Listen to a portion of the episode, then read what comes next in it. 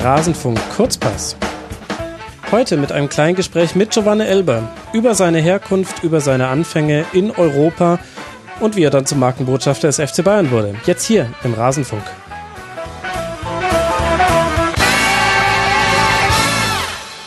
Ihr habt richtig gehört, liebe Hörerinnen und Hörer. Ich habe ein kleines Gespräch mit Giovanni Elber führen dürfen. Das hier ist es noch nicht. Das ist doch ein kleiner Prolog.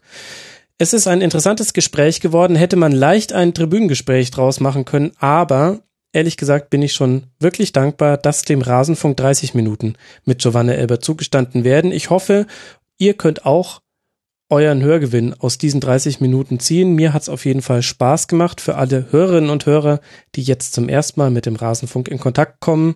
Mein Name ist Max Jakob Ost, ich bin der Edgenetzer bei Twitter und ich bin Moderator dieser kleinen, aber feinen Fußballsendung. Im Kurzpass sprechen wir in kürzeren Folgen über alles aus der Welt des Fußballs. Da könnt ihr mal reinhören. Es gibt Folgen zum Doping im Fußball, zur Situation Barças nach dem Wechsel von Neymar gibt es verschiedene Themen, die euch interessieren könnten. Es gibt außerdem die Rasenfunk-Tribünengespräche, ausführliche Gespräche zu einem einzelnen Thema, zum Beispiel Fußballtaktik oder auch Rückblick auf die Karriere eines einzelnen Profifußballers. In dem Fall Ralf Gunnisch ist gerade eine sehr gerne gehörte Folge. Und es gibt noch die Rasenfunk-Schlusskonferenz. Darin spreche ich immer mit einem oder mehreren Gästen über den zurückliegenden Bundesligaspieltag. Das alles sei euch herzlich ans Herz gelegt. Und ihr könnt uns auch unterstützen unter rasenfunk.de slash unterstützen. Könnt ihr dabei helfen, dass aus dem Hobby ein Beruf wird und dass wir vielleicht noch viel mehr Gespräche führen können, wie jetzt dieses mit Giovanni Elber, das ihr gleich hören werdet. Viel Spaß und los geht's. Giovanna Elber, anders als viele andere Ex-Fußballprofis hatten Sie schon während Ihrer Karriere einen Plan, wie es mal weitergehen soll. Sie haben schon ein Haus gebaut in Brasilien, während Sie noch in Deutschland gespielt haben. Und jetzt sind Sie Inhaber einer sehr großen Rinderfarm. Ich habe irgendwas gelesen von über 6000 Rindern. Wie muss ich mir denn Ihren Tagesablauf jetzt vorstellen? Nein, das stimmt. Also ich habe immer Angst gehabt, äh, nach dem Karriere nichts äh, zu machen Mhm. Und äh, ein ex-brasilianischer Nationalspieler hat mir gesagt, du Giovanni, du musst irgendwas schon machen oder haben, dass du, wenn du aufhörst, dass du am nächsten Tag früh aufstehen musst, um, um zu arbeiten. Mhm. Und, und so hat ein, ein Onkel von meiner Frau hat mir ein Farm gezeigt in Brasilien, obwohl ich mit Farm gar nichts am Hut habe. Aber ich habe das angeschaut und gesagt, oh, ist nicht schlecht. Mhm. Du, man ist mit dem Natur verbunden, also ist kein Stress hier draußen mit dem Tier. 6000 Tiere sind kein Stress? Äh, nein, ist kein Stress. Also die sind freie Natur, die laufen da mhm. ganz frei. Die kriegen was zum Essen, das Gras, die kriegen das Wasser. Man muss nur aufpassen, dass genug Wasser da ist. Ne? Mhm. Ansonsten, also viel, viel Arbeit ist das nicht. Äh, ich habe nur 13 äh, Mitarbeiter, mhm. wo das betreibt. Und, äh, und das war sehr schön. Und ich glaube, das war das Beste, was ich machen konnte. Weil heute ist für mich so, weil ich bin für FC Bayern viel unterwegs. Mhm. Und dann, äh, wenn ich Zeit habe und wenn ich auf meiner Farm bin, da heißt, also jetzt wird die Batterie, die Batterie aufgeladen. Okay. Und das ist äh, sehr schön. Wie muss ich mir das dann vorstellen? Sie stehen morgens wahrscheinlich sehr früh auf mit den Rindern, setzen sich auf ein Pferd oder in einen Jeep und inspizieren dann alles. Also ich kann mir das ja. nicht so ganz vorstellen, vor allem wenn man ja keine Vorerfahrung hat. Also normal, normal stehen wir so um 5 Uhr morgens auf, äh, dann bis um 6 Uhr frühstücken, äh, ein bisschen Internet schauen, was los ist, ne? Äh, und dann ab 6 Uhr, weil es noch frisch und, und das ist schon hell mhm. und dann sitzt du auf ein Pferd und geht äh, auf die Wiese um zu sehen bei den Rindern, ob die was brauchen, ob alles in Ordnung ist, ob das äh, Wasser da ist oder das Gras in Ordnung ist.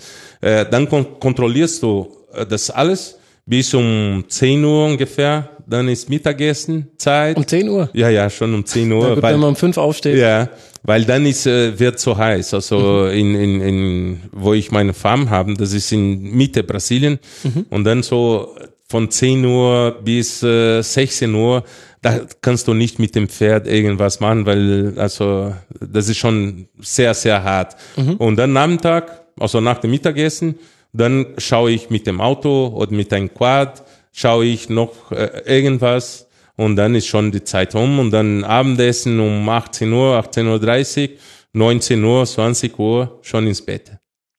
Okay, jetzt verstehe ich auch, wie man um 5 Uhr aufstehen ja. kann. Das wäre für mich nämlich sehr viel Stress gewesen, ehrlich gesagt.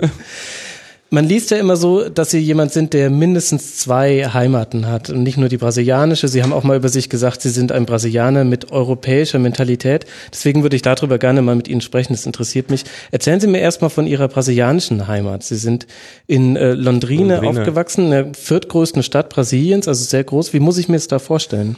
Also das ist so, ich sage immer, Londrina ist noch eine kleine Stadt äh, mhm. für Brasilien. Äh, es lebt halb Millionen Einwohner in, in Londrina. Aber wir haben São Paulo mit äh, 16 Millionen, Rio de Janeiro bei 5 oder 6 Millionen. Deswegen Londrina ist, ist eine kleine Stadt, aber ist sauberer.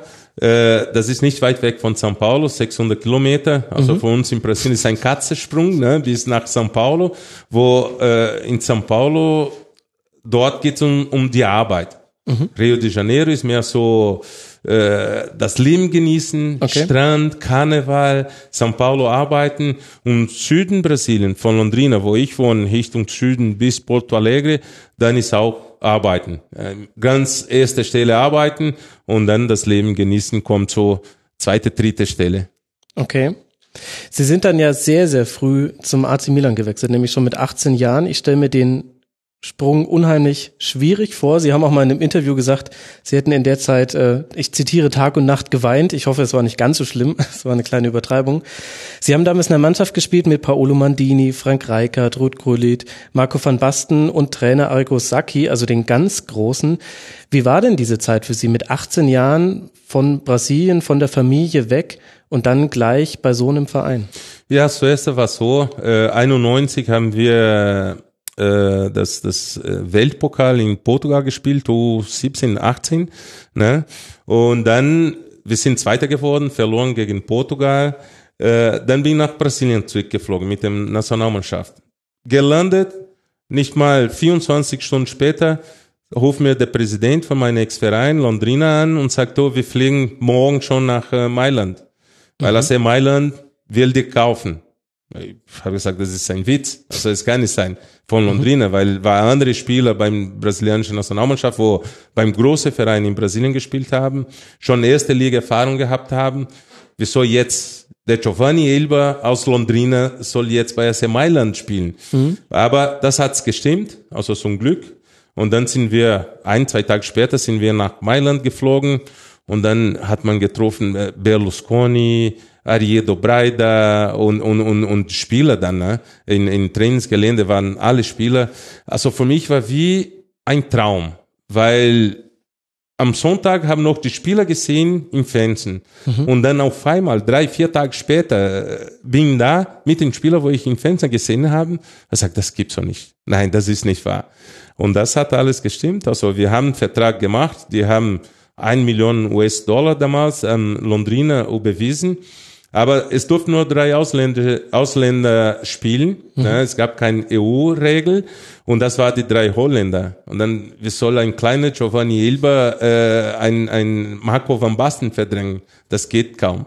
Weil der war der Top-Torjäger damals in, in, in der europäischen Liga. Und so hat äh, AC Mailand mir ausgeliehen in der Schweiz. Mhm. Und das war das Beste, was mir passieren konnte, glaube ich, weil in der Schweiz habe ich gelernt, wie man äh, also hart trainieren muss, äh, das Fußballspielen, europäische Fußballspielen, äh, Kultur, mhm. es, äh, alles, alles in eine. Es war nicht leicht, die, die, die Anfangsphase. Also das stimmt schon, dass ich geweint habe. Äh, nicht ganz so Tag und Nacht, aber meistens Nacht habe ich äh, sehr geweint, weil war ganz alleine und in einer Welt, wo ich kannte das nicht. Mhm. Also, es gab ja auch noch kein Internet, man konnte damals ja nicht einfach. Genau, genau. Alles andere ist als wie heute. Heute ist man schnell, äh, kann man sich schnell verbinden mit seiner Familie, egal wo die sind, auf ganzer Welt ist man schnell da. Ne? Aber früher, es gab nur das Telefon. Mhm. Und äh, das war, das war nicht einfach, aber später habe ich gesagt, also alles, was schwieriger war, äh, es war gut für mich, weil ich bin ein Mann geworden in, mhm. die, in die Zeit, weil ich war 18. Ne? Erste Mal, dass ich von zu Hause weg war und dann auf einmal musst du ein, ein Mann sein. Also du musst einkaufen gehen, du musst äh, äh, Sachen in der Bank machen, muss noch konzentriert sein, am Wochenende um Fußball zu spielen, weil da war kein Spaß mehr. Das war schon äh, mein, mein Beruf, sagen wir so. Mhm. Und äh, ja, ich habe es gut hinbekommen. Nach sieben Monaten konnte schon ein bisschen Deutsch sprechen oder Schweizdeutsch damals. Mhm. Und dann ist viel einfacher geworden. Und dann nach dem ersten Jahr, äh, ich wollte gar nicht mehr weg aus dem Europa oder aus, mhm. aus, aus der Schweiz. Also ich wollte schon hier bleiben, weil in die ersten Monate, ich habe immer wieder Mama angerufen und gesagt, Mama, ich will zurück nach Hause, ich schaffe das nicht. Also hier spielen die keinen Fußball. Mama, Essen hier. Jetzt habe ich Geld. Warum, warum spielen die keinen Fußball? Was hat ihnen denn gefehlt? Weil es war viel zu schnell. Ach, und ich war viel zu langsam. okay. Äh, das kann man auch so sehen. Aber, aber es war so, ich habe gesagt, Mama, also damals, wenn ich in Brasilien war, ich habe kein Geld, um gutes Essen zu kaufen. Heute habe ich Geld, um Essen zu kaufen, aber ich kann nichts kaufen, weil ich kann die Sprache nicht. Mhm. Also was ist das für ein Welt? Also ich will zurück nach Hause, ich will kein Geld mehr. Und dann hat sie gesagt, nein, du sollst in, da bleiben. Bleib in der Schweiz, äh, spielt eine Saison und dann sieht man weiter, wie es weitergeht. Aber die erste Monat musst du bestehen. Du wolltest Fußballer werden. Du bist jetzt geworden und du willst jetzt alles hinschmeißen. Daher sage ich, oh, Mama ist hart. Also ich muss doch hier bleiben. Ja, aber Sie wissen ja, Sie sind ja selber jetzt Vater. Manchmal muss man als Eltern auch hart sein. Das war ganz wichtig, was meine Mama gemacht mhm. hat. Also Gott sei Dank habe ich nicht mit, mit meinem Papa gesprochen, weil mein Papa hätte gleich sofort gesagt, komm, komm ja? zurück nach, nach Brasilien. So, äh, arbeitest hier, mach einen ein, ein normalen Job hier in Brasilien fertig, vergiss das mit dem Fußball. Aber Mama war schon hart und, und ich glaube, sie hat auch gemerkt, also das ist, das war für mich die Möglichkeit, auch meine Familie zu unterstützen. Mhm. Weil die Familie, äh, äh, wir waren nicht richtig arm, aber also wir mussten heute arbeiten, um das Essen von Gästen zu bezahlen, so mhm. ungefähr. Mhm. Ne? Ja. Äh, und, und das war richtig, was die Mama gemacht hat. Bevor wir zu Zürich, Stuttgart und dann ja auch den FC Bayern kommen, Sie haben noch einen Spieler kennengelernt beim AC Milan, nämlich Carlo Ancelotti, den habe ich ja. weggelassen. Wie ja. haben Sie ihn denn damals erlebt? Boah, der war schon gestandener Profi bei, bei AC Mailand, ne? Und dann kommst da, mein Eindruck war so, nicht nur von Carlo Ancelotti, sondern auch von Baresi, von Maldini, Donadoni und alle, wie sie heißen, dass ich 1,50 Meter war und die waren zwei Meter, drei Meter hoch. Kommt, kommt daher auch das Il Giovanni? Elber, der kleine äh, der Elber? kleine, kleine Elber, ja. Äh, weil das siehst du, wie der da trainiert hat, wie das alles war, weil, also es war so beim Essen, ne, der Baresi, der hat immer das Sagen. Mhm. Wir haben es gegessen, das durfte keiner aufstehen, bis der das Kommando ge äh, gegeben hat. Also selbst äh, Spieler wie Hut Gulit Van Basten, die mussten alle warten, bis alle gegessen hat und dann noch ein bisschen und dann hat Baresi an Tisch äh, äh, äh, gezeigt, also jetzt darf man aufstehen, jetzt können wir aufs Zimmer gehen. Das war für mich Wahnsinn. Das ist wie Militär hier, das ist kein Fußballverein. Aber ich habe von denen sehr viel gelernt. Also in kurzer Zeit, dass ich dort war und die Freundschaftsspiel, wo ich bei FC, äh, bei, bei, bei, bei AC Mailand gemacht habe, ich habe sehr viel gelernt mit denen. Und dann eben die Zeit in Zürich wo Sie jetzt gerade schon gesagt haben, da sind Sie zum ersten Mal so richtig angekommen. Es war ja auch dann eine erfolgreichere Zeit, auch sportlich. Sie durften spielen, Sie haben Erfolge feiern können. Wer waren da so die wichtigsten Personen, die Ihnen dabei geholfen haben, sich an das Spiel, an die Kultur zu Ja, also ich habe einen Trainer, Audrich Zwab, äh, äh, gehabt. Das war mein erster Trainer bei, mhm. beim Grasshoppers. Und er hat mir schon, also richtig unterstützt der hat immer gesagt, immer anweisend, also durch die Übersetzer, ne, hat immer gesagt, was ich machen muss. Also ich darf nicht immer nur zu Hause drin sein, weil äh, ich habe immer gedacht, so nein, ich bleib lieber zu Hause, gehe nicht irgendwo, weil ich muss trainieren morgen, also ich muss immer konzentriert sein, ich will das besser geben. Aber da hat der Trainer gemerkt, also dass ich immer zum Training gekommen bin und dass ich platt war. Mhm weil äh, ich war kaputt, nur, nur von zu Hause zu sein, Computerspiel zu, zu spielen und schlafen. Ich habe Tag und Nacht geschlafen. Also nach dem Training bin ich heimgefahren, Nachmittag geschlafen, abends geschlafen, dann nächste Morgen Training, dann wieder Nachmittag geschlafen. Also es war schon äh, äh, ein Problem äh, mhm. für mich selbst. Und dann hat der Trainer gesagt, nein, du sollst in die Disco gehen. Geh in die Disco. Das hat der Trainer ja, gesagt. Der hat gesagt, geh in die Disco, geh in ein Restaurant. Er sagt, Trainer, wie soll ich da bestellen? Ich kann das nicht lesen, was alles drin ist. Deswegen machst du die deutsche Kurs. Also mit der Zeit wird das alles kommen. Und dann auch die deutsche Lehrerin, das ich gehabt habe, die war hervorragend, weil die haben mir dann richtig das Stadt gezeigt, das Leben. Also wir sind zum, zum, zum äh, Automobilsalon nach Genf und sie hat mir gezeigt, also mit dem Zug, wie alles gemacht wird, wie man Ticket kaufen, so das Leben mhm. halt. Ne? Nicht nur äh, äh, in vier Wände, dass man alles lernen muss, sondern das Leben, was ich braucht, so äh, täglich hat die mir alles beigebracht ist ja eigentlich dann auch das, was man jedem, nicht nur brasilianischen Spieler, sondern einfach Spieler, der aus einem anderen Land, aus einer anderen Kultur kommt, hier wünschen würde, wenn er in der Bundesliga anfängt. Wäre das nicht eine perfekte Rolle für Sie?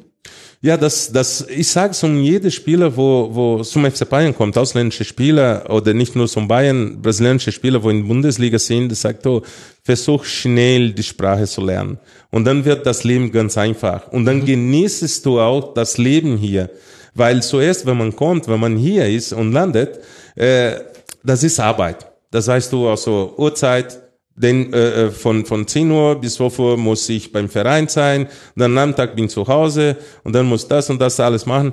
Aber wenn man die Sprache lernt und dann gehst du in die Stadt, wirst du äh, äh die Kultur, kannst mit dem, äh, mit dem äh, äh, Menschen hier kommunizieren und dann wird es auch für die Familie viel einfacher. Mhm. Äh, das sage ich jeder, aber äh, klar, also jeder macht sein Ding und, und gibt Spieler hat Angst, dann auch äh, mehr involviert zu werden, weil der Berater kommt und sagt, nein, nein, ich mache das schon für dich, okay. ja, du bist mein Junge und dann der Berater spricht Englisch oder auch ein bisschen Deutsch. Zu sehr verhätschelt. Also. Genau, und dann macht er, dass, dass, dass der Junge nicht die Deutsche lernt äh, oder die Sprache lernt, weil der Berater macht es viel zu einfacher für mhm. ihn. Und äh, ich finde, das ist nicht schön weil der Junge muss selbstständig sein.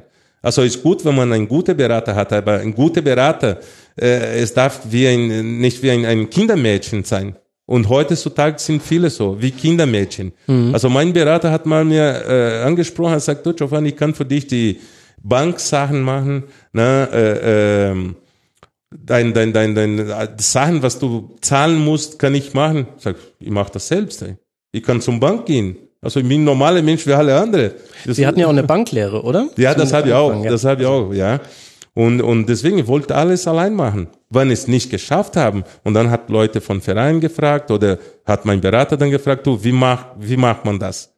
Weil sonst lernt man nicht. Mhm. Und ich sind von vielen Fußballer, wenn die aufhören mit dem Fußball, wenn die in das normale Leben kommt, die sind richtig Aufgeschmissen. Ja, aufgeschmissen. Ja, und andere haben dann eben eine Rinderfarm mit ein paar tausend Rindern. Ja, wenn man nicht weiß, was man machen kann und dann kauft man eine ein Farm und, und arbeitet mit den Rindern. Ich sage Ihnen allein über das Thema könnte ich lange mit Ihnen reden. Aber jetzt würde es mich mal interessieren, haben Sie sich dann in Zürich zum ersten Mal richtig heimisch gefühlt in Europa oder kam das dann erst mit dem Wechsel zu Stuttgart und später dann Bayern? Nein, nein, schon, also nach dem ersten Saison beim Grasshoppers. Weil die erste Spiel bei Grasshoppers, äh, äh, ich bin dann heimgefahren, habe gesagt, nein, das ist nicht der Giovanni Elber, wo in Brasilien Fußball gespielt hat. Das ist nicht der Giovanni Elber, wo AC Mailand ein Million US-Dollar bezahlt hat an Londrina. Also mein Eindruck war, ich war nicht da. Ich, obwohl ich auf dem Platz war, habe Schmerzen, überall ganzer Körper. Aber Fußball, wirklich so Fußball gespielt habe ich nicht. Ab der siebte, achte Monate, dann hat's angefangen. Mhm. Dann habe ich auch äh, genossen das Fußballspielen, weil dann konnte ich mit meinen Mitspielern kommunizieren. Und dann nach ein Jahr, also zwölf Monate, ich sage, jetzt bin ich angekommen. Also jetzt bin ich ein Schweizer, ein, ein, okay. ein Schweizer Brasilianer. Aber das heißt, zum heimisch fühlen hat immer das fußballerisch sich angekommen fühlen gehört. Ja, weil also mein Beruf ist, äh, war Fußballer ich sage also, es muss zuerst alles passen im Fußball, dass ich äh, Fuß fassen kann. Weil das, das Traurigste war, kommst du in die Kabine, dein Mitspieler lachst dir ins Gesicht aus, weil du schlecht gespielt hast oder schlecht trainiert äh, hast. Ne? Aber keiner wusste, was du in der Nacht da geweint hat da, mhm. oder deine Gedanken, dass deine Gedanken nicht 100% da waren.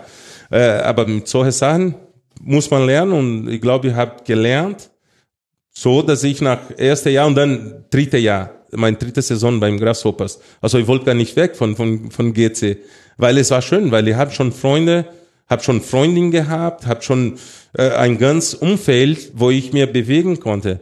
Und dann hat er gesagt, puh, aber jetzt nächster Schritt, mhm. weil aus dem Mailand hat gesagt, nein, also jetzt drei Jahren äh, kommst du zurück zu uns, aber es war kein, noch kein Platz bei AC Mailand. Okay. Und dann kommt das Kontakt zum, zum VfB Stuttgart. Er sagt, Leute, bitte, lass ich nach Stuttgart gehen. Weil deutsche Sprache kann ich schon. Also, und ich schaue jeden Wochenende die deutsche äh, Bundesliga. Also, ich glaube, in der Bundesliga für mich ist das besser. Und dann haben die mir dann zum, zum VfB Stuttgart verkauft. Und war es dann auch genauso, wie sie es sich erhofft hatten? Ja, ja. Sogar noch besser. Weil ich habe die, die, die Glück gehabt, dass äh, im gleichen Jahr hat VfB Stuttgart Freddy Bobic gekauft von, äh, von Stuttgart Kickers.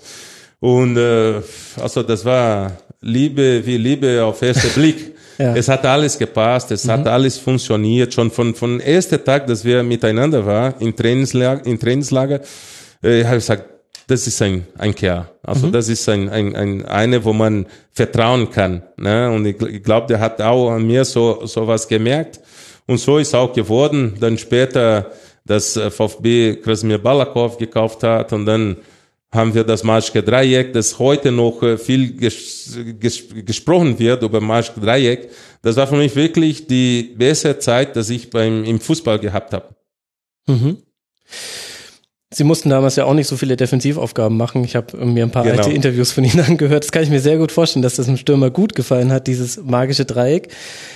Was hat Ihnen denn an Deutschland selbst dann, ist, was Ihnen, ist Ihnen da in Erinnerung geblieben? Gab es Dinge, die Sie vielleicht noch überrascht haben, obwohl Sie mit der Schweiz schon ein bisschen näher rangerückt waren an die deutsche Kultur? Also für, was, was mir gefällt hat, war die Mentalität, deutsche Mentalität. Auch wenn ganz andere und verschieden ist als die brasilianische Mentalität. Aber die Zeit, dass ich in der Schweiz war, ich habe schon was gelernt und dann kommt in Deutschland, dann sage ich, ja, das ist wirklich so. So sind die Deutschen. Ist es wirklich die so? Die brauchen Zeit, den Leute, äh, äh, an Leute zu gehen. Aber wenn die angekommen sind und dann sind sie Freunde. Aber mhm. wirklich. Und wer in Brasilien, nein, triffst du eine heute auf der Straße, hey, Kumpel, mein Freund, Freund fürs Leben. Mhm. Äh, das ist schon, schon anderes, ne? Äh, und, und, und das gefällt mir so. Also es braucht Zeit und heutzutage bin ich auch so geworden. Also ich bin nicht wie ein normaler Brasilianer, wo schon zumal ich sage, ey, Freund, Kumpel, komm, lass uns äh, nach Hause gehen. Nein, es braucht schon ein bisschen Zeit, dass man sich der andere äh, kennt. Mit dem VfB Stuttgart haben sie ja den DFB-Pokal gewonnen und dann gab es den Wechsel zum FC Bayern, der dann den Trophäenschrank ein bisschen aufgefüllt hat. Viermal deutscher Meister, dreimal DFB-Pokalsieger, Champions League-Sieger, Weltpokalsieger, sogar zum zweiten Mal schon. Mit Milan ja auch schon. Sie haben später in dem Interview mal gesagt, dass man bei Bayern so einen Chip in den Kopf gepflanzt bekommt, der dafür sorgt, dass man selbst nach einem wichtigen Sieg sofort an das nächste Spiel denkt, dass man wieder gewinnen müsse. Und deswegen könne man seine Erfolge gar nicht so richtig genießen. Haben Sie es denn jetzt im Nachhinein wenigstens geschafft, das wertschätzen zu können? Also jetzt schon, äh, aber das hat gestimmt. Also was ich gesagt habe, äh, kommst du hierher, weil bei uns beim, mit dem VfB Stuttgart, es war Spaß zu haben im Fußballspielen. Ne? Äh, deswegen, wir haben nicht viel gewonnen, nur der pokal aber wir haben Spaß am Fußball. Mhm. Und beim Bayern ist so, das kannst du Spaß am Fußball haben, aber das musst du das Spiel gewinnen. Gibt Spiele, musst du 1-0 gewinnen. Ne? Und fertig, basta. Dass du, äh, ich habe einmal gesagt, nach einem Spiel habe ich gesagt, pff, heute war Arbeitssieg. Heute war für mich der schlimmste Tag, weil äh, ich habe Eindruck, ich habe auf dem Fußballplatz gearbeitet, um heute die, die, die drei Punkte zu holen. Ne? Und, und das war früher nicht so. Früher hat man die Punkte geholt, weil man hat Spaß am Fußball. Mhm. Äh, aber ich habe dann später gesehen, aber so wird man erfolgreich.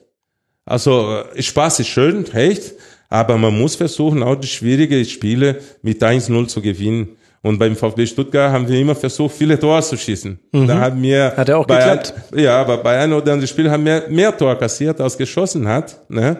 Und vor allem auswärts. Und dann gewinnt man nicht. Also bei FC Bayern, vor allem bei FC Bayern, weil das habe ich früher nicht gewusst, weil mit VfB Stuttgart es war nur Meisterschaft DFB-Pokal. Beim Bayern hast du noch Champions League. Und dann fast äh, das ganze Jahr ist die englische Woche. Also es kommt schon ein Wochenende, sagst so, puh, wie soll ich heute Fußball spielen? Mhm. Weil es tut alles weh. Aber das musst du spielen, musst du versuchen, noch das Spiel zu gewinnen. Weil am Ende wird alles ganz knapp. Wer Meister wird, wer nicht, wer Champions League geht, wer nicht geht. Also und, und ich bin froh, dass ich äh, jedes Jahr, wo ich beim, beim VfB, äh, beim FC Bayern war, habe ich einen Titel oder sogar zwei Titel gefeiert am Ende der Saison. Und das konnte man nur, nur dann richtig genießen, wenn man aufhört mit dem Fußball. Weil und dann kann man zurücklehnen und sagt, boah, ja. damals war schön. Aber am dem Tag, man, man, man, man freut sich, also man trinkt ein Bier mehr äh, mit dem Kumpels, man geht irgendwo was essen, aber man geht dann zum Urlaub, nach dem Urlaub kommt man zurück, es fängt wieder bei Null an. Und das mhm. ist das, das Gute ans FC Bayern Mentalität. Weil man feiert nicht lange, weil der Gegner steht schon im Nacken und die wollen immer uns, äh, äh, gegen uns gewinnen.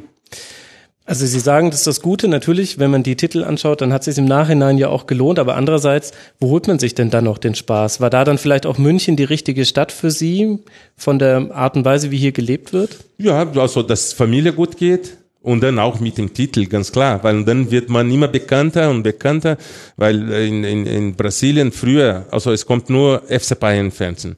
Auf einmal ist alle Spiele aus der Bundesliga konnte man anschauen, sogar noch DFB-Pokal. Mhm. Und dann sagt man, nein, also wir müssen schon jetzt gewinnen, wir müssen Titel gewinnen, weil so wird man auch äh, zu Hause bekannt. Das heißt, Sie würden schon sagen, München ist zu Ihrer Heimat auch geworden. Ja. Eben Brasilien. Ja, das kann man voll sagen.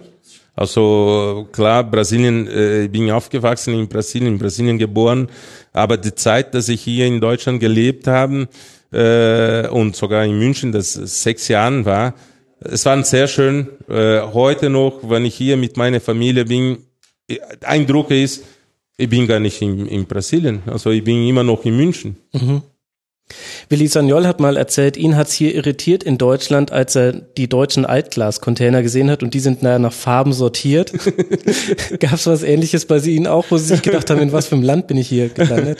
Nein, das nicht. Also äh, ich finde nur gut, was die macht. Also ich sage, das Respekt, nicht schlecht. Also heute in Brasilien nach weiß ich was, 15 äh, Jahren, heute ist Brasilien angekommen. Dieses sortierte Glas, mhm. äh, äh, Plastik, ne, in, in richtige Mülleimer. Also früher haben wir das schon alles gemacht und ich finde das toll. Aber Sie können doch nicht alles gut finden. Da muss, das muss doch auch mal nerven. Das nervt ja sogar mich. Äh, also Wetter ein bisschen so, äh, weil ich haben, muss schon sagen, mit dem Winter habe ich schon ein bisschen Problem. Nach wie vor. Ja gut, jetzt haben Sie natürlich was gesagt, wofür die Deutschen dann selber nichts können. Warum sind Sie eigentlich so ein höflicher Mensch? Wer hat Ihnen denn das mitgegeben? Das ist mir nämlich aufgefallen in all Ihren Interviews. Das ist die, das kommt von Familie. Also die Mama wieder. Mama, Papa, meine Bruder. Äh, wenn ich angefangen habe, die haben immer gesagt, du bist der kleine Giovanni. Also auch wenn du ganz großer Fußballer wirst, aber zu Hause oder in Londrina, du bist der kleinste, der jüngste bei uns in der Familie Du musst immer alle Menschen respektieren. Und, äh, und das stimmt. Und das hat auch äh, Silvio Berlusconi hat zu mir gesagt. Mhm. Also ich bin in, bei AC Mailand gelandet und dann kommt Silvio Berlusconi und sagt, oh, vor dem Spieler ist ein Mensch. Der Spieler stirbt irgendwann. Der spielt, Fußball spielen kannst du bis äh, 30, 40 und dann ist vorbei. Aber der Mensch, Giovanni Elba, wird weiterleben. Lass die Spieler nicht vor dem Menschen stehen. Und das stimmt, das stimmt wirklich. Und, und, und also deswegen bis heute noch gut akzeptiert, egal wo ich hingehe, äh, die Leute kommt und will ein Foto, ein Autogrammkarten und das ist, äh, das ist schön, muss, muss, muss man schon sagen. Jetzt sind Sie ja zu so einer Art brasilianischen Botschafter hier in Deutschland geworden. Und wenn man ehrlich ist, hat man als Deutscher in seiner Schulausbildung und auch sonst gar nicht so viel Bezugspunkte zu Brasilien. Tatsächlich ist das häufigste Sport und äh, vor allem auch Fußballer. Sehen Sie das als Belastung, dass Sie manchmal auch so ein bisschen Botschafter für das komplette brasilianische Volk sind oder ist es eher eine Chance für Brasilien, sich in der Welt darzustellen? Nein, ist eine Chance. Ich sehe das als eine Chance, Brasilien zu zeigen, darzustellen. Äh, und, und, das Schönste ist in dieser Botschafter Arbeit, dass ich bei FC Bayern habe, weil ich bin Brasilianer und dann auf einmal äh, ruft FC Bayern und sagt, du Giovanni, du sollst in deutsche Botschaft in Shanghai, in China sein, mhm. äh, für uns sag, ein Brasilianer soll jetzt beim deutschen Botschafter sein. Aber es war sehr schön, es hat Spaß gemacht, also mit dem Leuten zu unterhalten und vor allem über Fußball. Fußball verbindet Menschen. Mhm. Egal was für Religion, Hautfarbe, Kultur die haben, Fußball verbindet Menschen. Auch wenn ich schon nach äh, seit 2006 kein Fußball mehr spielen, aber es gibt immer ein oder andere, wo, wo gesehen haben oder vor kurz gesehen haben auf äh, YouTube und solche Sachen, die Tore, wo ich geschossen haben und man kommt schnell ins Gespräch. Und dann, wenn man anfängt, also das merkt man, ne? Und dann kann ich nicht aufhören. Und dann kann ich stundenlang hier erzählen über das ganze Leben, Welt und, und Spielen, wie es war, wie in die Kabine war. Und Leute freuen sich, um, um solche äh, Geschichten zu hören. Sie haben gesagt, Fußball verbindet die Menschen. Jetzt leben wir gerade in Deutschland in der Zeit, in der es immer mehr Ängste gibt gegenüber anderen, gegenüber Fremden, dem Fremden, den Fremden. Ähm, Heimat wird immer mehr aus was, etwas Offenen zu einem Bollwerk, zumindest meiner Empfindung nach. Finden Sie, dass der Fußball da eine größere Rolle spielen sollte oder auch noch mehr für multikulturelles Leben einstehen sollte? Ja, Fußball macht das schon. Äh, also man sieht heutzutage in der Bundesliga, wie viel ausländische Spieler spielt. Wenn ich gekommen bin, 94, äh, es waren vielleicht drei Brasilianer äh, und dann noch äh, zwei aus Polen, äh, aus Tschechei, äh, Österreich und das war's. Also heute sieht man, jeder Verein hat, hat einen ausländischen Spieler. Und das ist schön, diese Integration, diese Kultur auch in andere, auf ganze Welt zu zeigen. Das beste Image aus Deutschland hat Deutschland im WM 2014 in Brasilien gelassen. Mhm. Und, und, und zum Krönung dann sind sie auch Weltmeister geworden, weil die haben es verdient weil Deutschland hat ein Hauptquartier äh, gehabt in ganz oben in Brasilien Norden, wo es arm ist, in Salvador Bahia. Und da hat die, die brasilianische Fernsehen jeden Tag Bericht live aus deutsche Fußballcamp gezeigt, die Spieler beim, beim, äh, mit dem einheimischen äh, Leute am Strand entlang dass Schweinsteiger eine das Trikot gegeben haben, Manuel Neuer äh, das äh, Lied von einem Verein da gesungen hat oder versucht zu singen äh, äh, haben. Und das war, das war sehr schön, weil da hat die Deutsche gezeigt, äh, nicht was die Brasilianer denken, dass die Deutsche nur äh, äh, kalt sind. Also die sind Menschen, die können auch lachen, die können weinen, die sind so wie wir. Und das war, das war sehr, sehr gut und sehr positiv. Abschließende Frage, was ist denn für Sie Heimat? Wie definiert sich das jetzt für jemanden wie Sie, der ja an ganz vielen Orten sich heimisch fühlt? Also gestern habe ich das noch äh, gelesen, so ein Schild in, äh, in der Nähe von Neue Schweinstein Schloss. Äh, Heimat ist, wo man sich wohlfühlt. Mhm. Also ich bin hier in München pudenwohl, ich bin zu Hause, äh, fühle mich wohl. Äh, wenn meine Familie noch dabei ist, ist noch schöner. ist noch schöner, ja. Kennen Sie das? Das ist äh, eine Frage, die muss ich noch hinterher schieben. Habe ich an mir erlebt, was für ein Mensch man wirklich ist, sieht man erst, wenn man Kinder hat und die dann erzieht. Ich sage immer wieder Dinge zu meinen Zwillingen, wo ich mir denke, oh, das hat sich jetzt angehört wie meine Mutter oder wie mein Vater oder das war jetzt aber ganz schön spießig. Haben Sie schon manche Sachen zu Ihren Kindern gesagt, wo Sie sich dachten, huch, das war jetzt aber ganz schön deutsch? Ja, das passiert immer. Also Gott sei Dank wissen die das und, und die verstehen auch sehr gut Deutsch, weil ab und zu kommt schon ein oder andere Wort auf Deutsch zu meinen Kindern. Äh, und die guckt schon an, sag, oh, jetzt ist er ernst geworden, der Papa. Und so vom Erziehungsstil her, also haben Sie irgendwelche Prinzipien, wo Sie sagen würden, also wenn mir diese ganzen kulturellen Eindrücke aus Deutschland, der Schweiz, Italien fehlen würden, mhm. würde ich mhm. wahrscheinlich meine Kinder anders erziehen? Also äh, ich versuche meinen Kindern so zu erziehen, zu zeigen, wie ich geworden bin, wie ich von nichts was erreicht haben, aber nicht deswegen bin ich hochnäsig geworden, ne? und, und das brauche ich auch nicht und ich hasse das. Und das habe ich meinen Kindern beigebracht. Es soll alle Menschen respektieren, egal was die für, für, für Hautfarbe haben oder, oder Geld im Portemonnaie haben. Alle sind gleich und, und man muss die anderen respektieren. Und Gott sei Dank ist, äh, die machen das auch so. Sehr gut. Giovanna Elber, vielen Dank für das Gespräch. Danke, danke.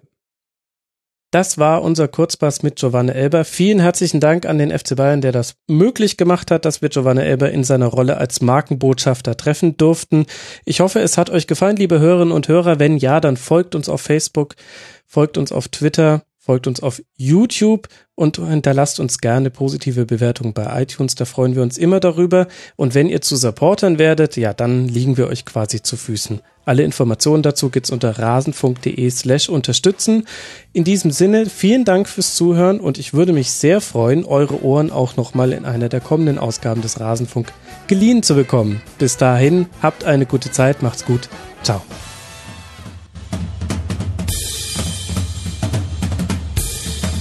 Das war die Rasenfunk-Schlusskonferenz. Wir gehen nun zurück in die angeschlossenen Funkhäuser.